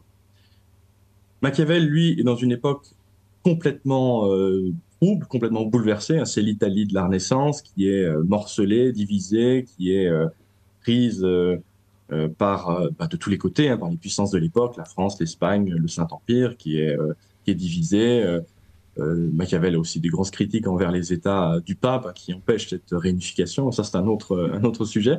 Et Machiavel écrit ce prince qui est un qui est un peu comme un, un livre de, de conseils, mais qui renverse complètement la perspective. Ce que Machiavel cherche, c'est, dit-il, la verita effettuale, la vérité effective. Donc ce n'est plus des conseils moraux abstraits qu'il veut dispenser au prince, car il comprend que en fait, dans l'urgence, cela ne sert à rien, et que ces, théories euh, idéales, idéales, euh, conduisent bien souvent à une politique euh, qui n'a aucune effectivité. Et ce qui a intéressé Machiavel, comme vous l'avez dit, Rodolphe, c'est le recours à l'histoire. C'est-à-dire qu'on est dans cette époque de la Renaissance où effectivement la plupart des humanistes s'intéressent à l'Antiquité, mais généralement, on s'intéresse à la philosophie de l'Antiquité, notamment à, à, Platon. C'est l'époque de Marcille Ficin qui, qui, qui redécouvre Platon euh, en Italie. Et Machiavel, ce n'est pas tellement les philosophes de l'Antiquité qui l'intéressent, même s'il les connaissait fort bien, ce sont les historiens de l'Antiquité, donc Thucydide, Tipive. Et il va tirer de l'enseignement de ces historiens des règles concrètes d'action. C'est ça qui l'intéresse. Et, et, là, il y a une, une, une, rupture quand même, même avec la philosophie de l'Antiquité, de l'Antiquité, en tout cas avec la, la philosophie de, de, Platon et d'Aristote qui dominait à l'époque. C'est que euh, dans ces philosophies antiques et même médiévales, la politique était considérée comme une branche de la philosophie morale. La philosophie morale s'adresse aux individus et la philosophie politique, c'est la philosophie morale euh, qui concerne la collectivité dans son ensemble. Oui. Et Machiavel, en, en, en tirant les exemples du passé et de l'Antiquité, veut donner des, des, des règles d'action concrètes aux princes de son époque pour œuvrer en vue de l'unification de l'Italie. Ça, c'est quelque chose qu'il ne faut jamais oublier quand on lit euh, Machiavel, c'est cette finalité qui est euh, euh, la, la, volonté de délivrer l'Italie des barbares. Et donc, en aucun cas, la politique n'a pour vocation d'améliorer les hommes. Non, effectivement, ce n'est pas la, la, le but de la politique. Alors, ça me permet de préciser quelque chose, c'est-à-dire que politique et morale sont distincts, mais ils ne sont pas forcément indépendants. Les doigts d'une main sont distincts, ils ne sont pas indépendants, si vous voyez ce que je, ce que je veux dire. C'est-à-dire que la, il y a évidemment des liens qui peuvent se faire entre le monde politique et le monde moral. Je vais donner un exemple très, très simple. Gustave Le Bon disait que l'éducation est l'art de former les hommes et la politique est celui de les gouverner. Donc évidemment qu'il y a des liens en ceci que l'homme politique fait avec ce qu'il a et fait avec la, po la population qu'il a. Donc une population qui est euh, qui, qui a un certain rapport à la religion, à la moralité, peut par exemple être, être beaucoup plus encline à suivre des lois. Ça, Machiavel le dit dans dans euh, son livre sur la première décade de Tite-Live, un, un, peuple qui, qui craint Dieu, euh, qui prend en, en exemple le, le, peuple romain, un peuple qui est vertueux, qui craint Dieu, respectera d'autant plus facilement la loi. Mmh. Alors qu'une population euh, qui, qui est dans, une forme de, de licence morale euh, nécessitera peut-être un gouvernement beaucoup plus dur. Donc évidemment, il y, a des, il y a des passerelles et des liens qui se font entre les deux, mais la finalité de l'un et l'autre sont différents. Et l'homme politique doit faire avec ce qu'il a, en quelque sorte. C'est ça que dit Machiavel. Mmh. Rodolphe. Oui, d'ailleurs, euh, vous citez Fichte qui dit que, comme présupposé à la fondation d'une politique, il faut considérer tous les hommes comme méchants. Et là aussi, oui, en, en relisant votre livre, bah, on se rend compte que Hobbes était contemporain des guerres de religion. Vous l'avez mentionné pour Machiavel, c'est la même chose avec cette, euh, cette Italie renaissante euh, des condottières et vraiment de la, bah, de la violence, du rapport de force pur, euh, euh, si je puis dire. Et donc, euh, là aussi, ça, ça- ça m'est venu une question. Est-ce que la base de tout réalisme politique est nécessairement liée à, un anthropolo- un anthropo- à une anthropologie négative? Oui, ça c'est vraiment euh, un- une ligne de fond qui est commune à tous les penseurs du réalisme politique. Et vous avez cité cette, euh, ce passage de Fichte, et je pense que Fichte est celui qui le résume le mieux. Alors Fichte, entre parenthèses, c'est vraiment passionnant. hein. Fichte a commencé comme un philosophe des Lumières, cosmopolite, extrêmement rationaliste, et qui a participé à la redécouverte de Machiavel euh, au beau milieu des guerres révolutionnaires, hein, vers 1806-1807, quand, l'Allemagne était envahie par, euh, par les armées de Napoléon. Et, euh, et Fichte, qui au départ refusait catégoriquement cette idée que les hommes pouvaient être méchants, lui, il était beaucoup plus rousseau- rousseauiste à l'origine. Quand il a découvert justement les principes du réalisme politique et de la politique machiavélienne, il, a, il en est arrivé à cette, euh, à cette conclusion, à ce, à présupposé nécessaire en quelque sorte. Et pourquoi je dis présupposé? Parce que cette idée, donc cette, cette anthropologie euh, pessimiste, ne doit pas être comprise comme un dogme, comme par exemple le dogme de la, du péché originel. C'est Oui. pas la perspective de, de Machiavel, même si Machiavel euh, dit très souvent que les hommes, dès qu'on les laisse, euh, dès qu'on les laisse donner libre cours à leurs instincts, peuvent être méchants, euh, roublards, etc.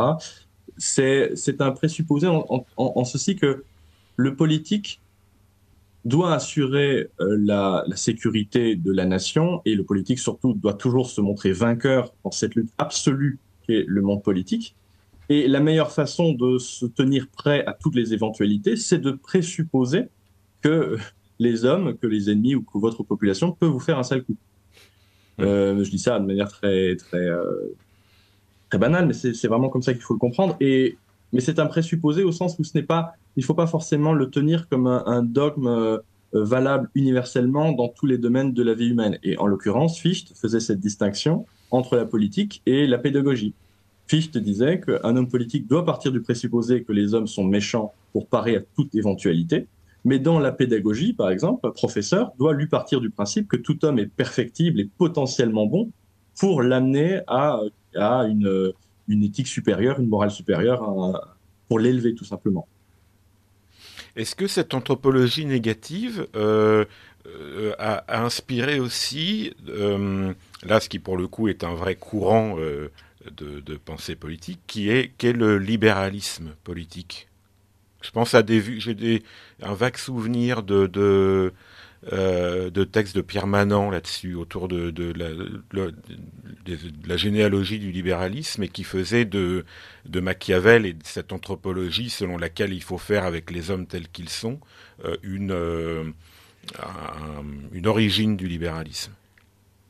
Tout à fait. Alors c'est un toujours assez complexe quand on parle du libéralisme, car c'est un, nom qui recouvre énormément de, de courants en lui-même et d'une grande diversité d'opinions. Mais effectivement, il y a une, une filiation et une généalogie à faire entre les œuvres de Machiavel et de Hobbes en particulier. Oui.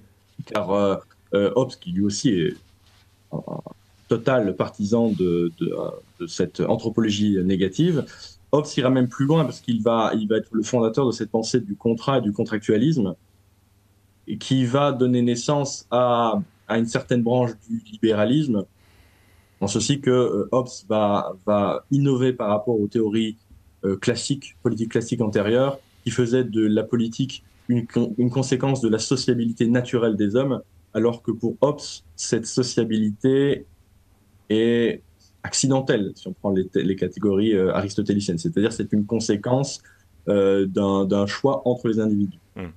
Et, et, et, euh, et le libéralisme, un certain libéralisme en tout cas, effectivement, va partir de ce point de vue-là, car le règne de la loi et de la norme va être une, une des manières de neutraliser la, la méchanceté naturelle des hommes. Et sans, euh, euh, sans imposer de, euh, une, une, quelconque, une quelconque conception de la vie bonne.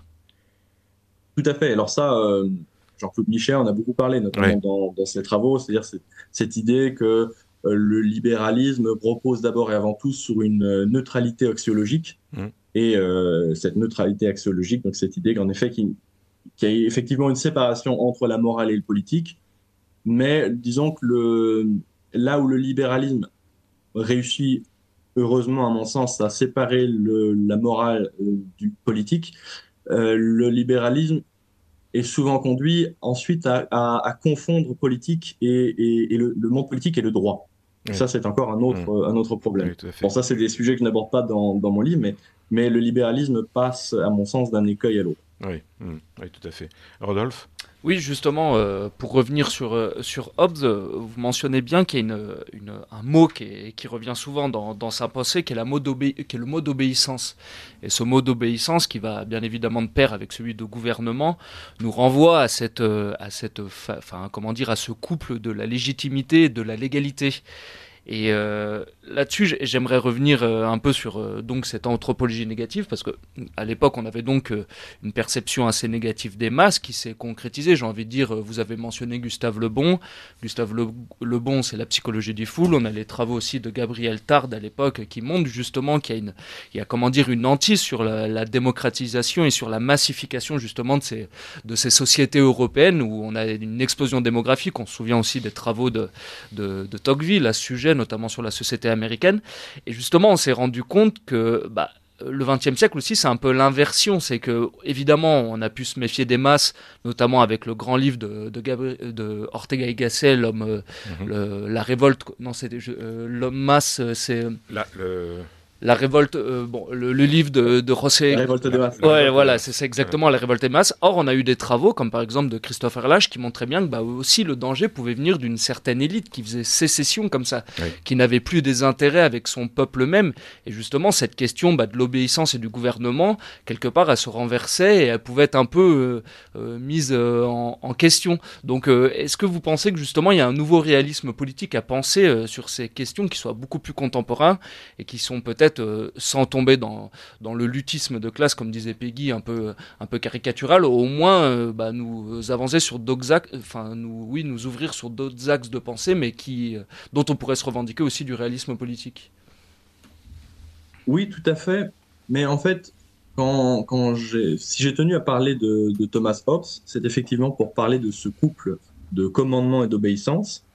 Alors, effectivement, comme vous l'avez dit, Thomas Hobbes, sa grande hantise, c'était, alors pas encore tellement les masses à son époque, c'était plutôt la, les guerres civiles. Euh, les masses, ce sera plutôt un peu plus tard, mais effectivement, il y a une hantise, il y a une méfiance vis-à-vis -vis du peuple, de la population, et euh, donc de cette méchanceté naturelle qui existe entre les hommes, la guerre de tous contre tous, qui peut être neutralisée par un, un léviathan, un État extrêmement fort, qui euh, aliène en partie euh, le, le certain droit naturel des hommes en vue de la protection de la société.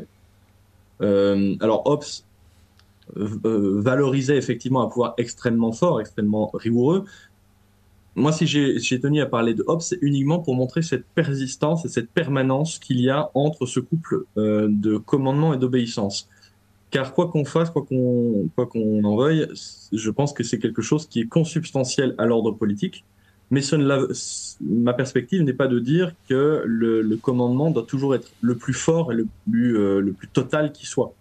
Euh, je voudrais vous citer euh, ce petit passage de, Raymond Aron que j'ai cité dans mon livre, car Raymond Aron, pour moi, a totalement clarifié le problème.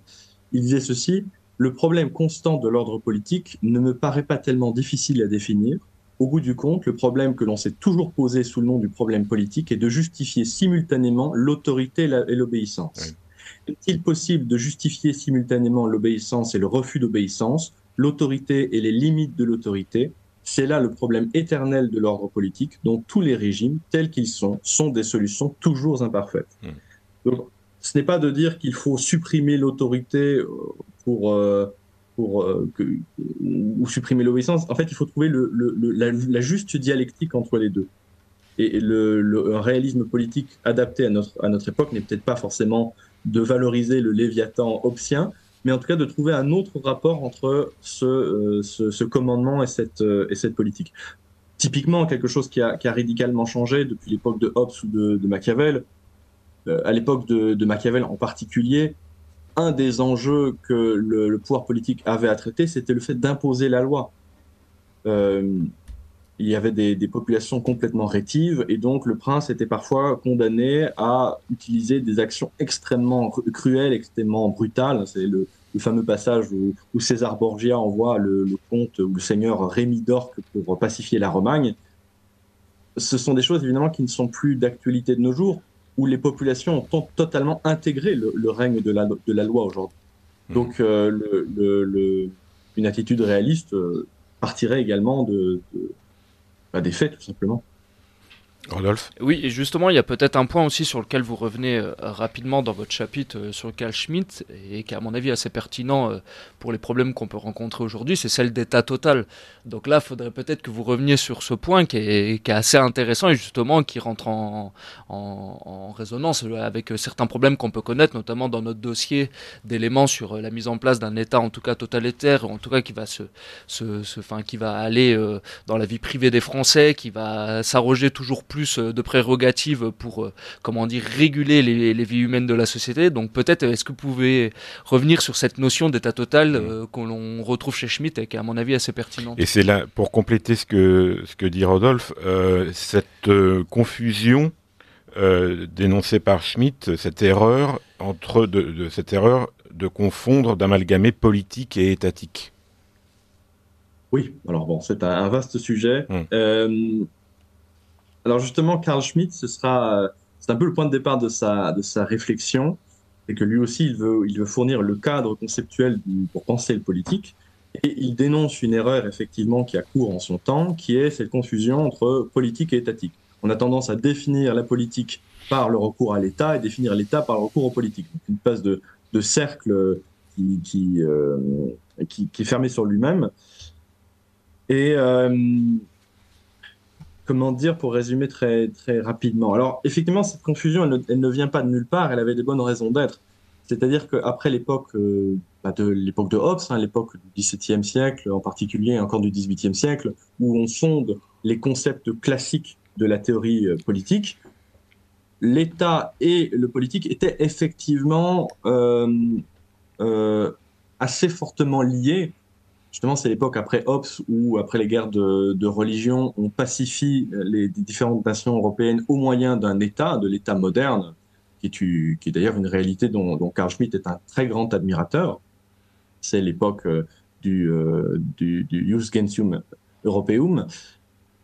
Mais au début du XXe siècle, Carl Schmitt note un paradoxe, c'est-à-dire que l'ère de l'État est à son déclin. Mais c'est un déclin paradoxal, puisque, comme vous l'avez dit, cher Rodolphe, c'est c'est un déclin euh, en ceci que l'État devient de plus en plus total, mmh. c'est-à-dire qu'il n'est plus centré uniquement sur le, ces domaines régaliens, sur euh, ce qui correspondait en fait aux, aux, finalités du politique, mais qui se dissout en quelque sorte dans, tous les, dans toutes les strates de la société.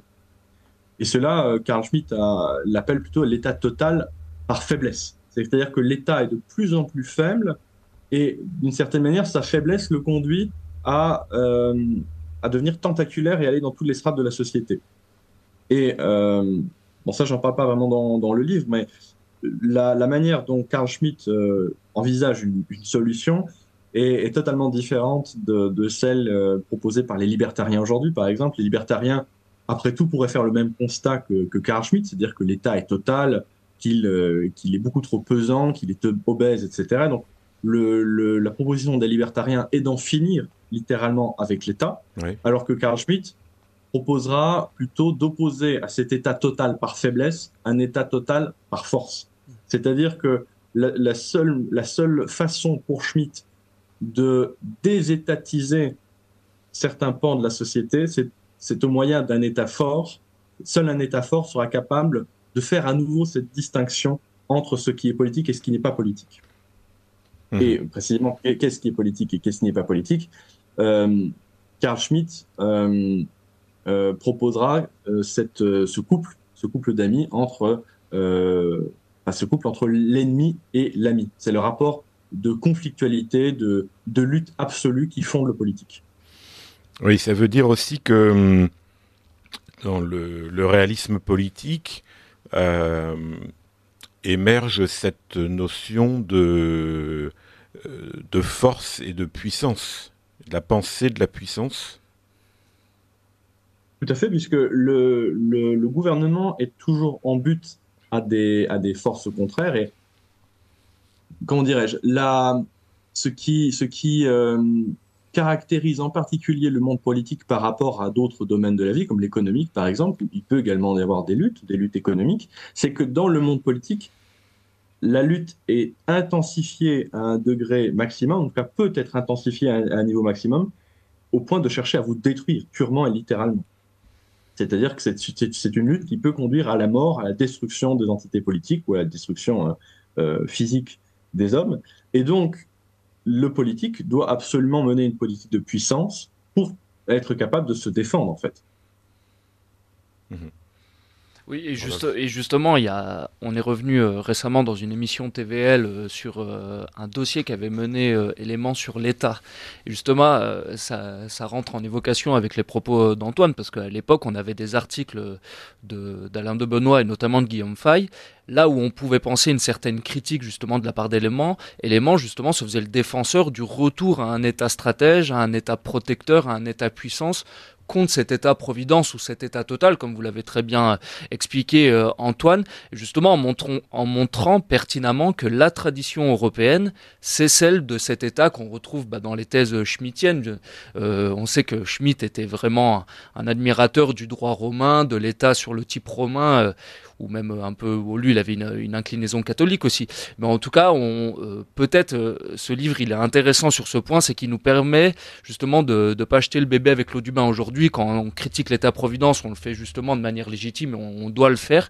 Bah, justement, peut-être euh, revenir en disant que, bah, l'État, la matière est à repenser. Et justement, on a toutes les clés en main euh, dans notre tradition, comme le livre Le Monde pertinemment, bah, pour repenser l'État de demain, pour l'État futur.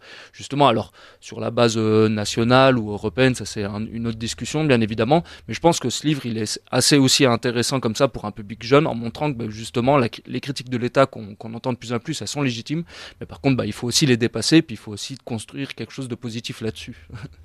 Effectivement, car il y a le, courant libertarien dont j'ai un peu parlé plus tôt est, un peu en vogue actuellement d'ailleurs dans, les mouvements de droite, alors surtout dans les, milieux anglo-saxons ou même en Allemagne. En Allemagne, le libertarianisme monte de plus en plus. C'est cela part, à mon sens, d'une constat, constatation qui est juste. Hein, c'est cette prédominance de plus en plus grande de l'État. C'est l'État minotaure dont parlait Bertrand de Jouvenel également. Mais effectivement, je pense qu'il ne faut pas euh, jeter le bébé avec l'eau du bain, comme vous l'avez dit. Mmh. C'est-à-dire, il ne faut pas en finir avec cette pensée de l'État. Merci beaucoup Antoine Dress. Donc je rappelle euh, le titre de votre ouvrage, Le réalisme politique, principe et présupposé aux éditions de la Nouvelle Librairie. On vous retrouve également dans euh, le dernier numéro d'éléments, comme dans chaque numéro d'éléments, mais dans le dernier où vous traitez d'Edmond Burke. Et puis on vous retrouve avec vos excellentes vidéos sur votre chaîne euh, Egonon. Merci beaucoup Antoine. Merci beaucoup à vous deux. À très bientôt. Au revoir. Voilà, chers auditeurs de Radio Courtoisie, c'est la fin de ce libre journal de la Nouvelle Droite. On se retrouve le mois prochain.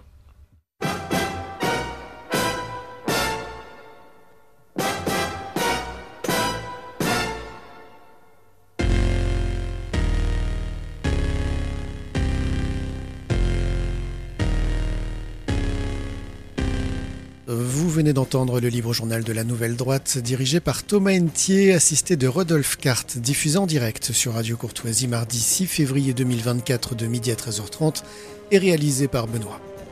N'oubliez pas que Radio Courtoisie est une radio culturelle associative. Afin de sauvegarder une indépendance absolue, Radio Courtoisie refuse toute ressource publicitaire. Radio Courtoisie ne vit que grâce à ses auditeurs. Aidez-nous à demeurer libres. Rendez-vous sur soutenir.radiocourtoisie.fr et accédez à l'ensemble de nos archives à partir de 5 euros par an. Si vous le désirez, nous pouvons vous faire parvenir un enregistrement de ce libre journal. Commandez le CD-ROM pour le prix franc de port de 9 euros ou 6 euros seulement si vous êtes adhérent de notre association. Je vous rappelle notre adresse Radio Courtoisie, 61 boulevard Murat, 75 016 Paris.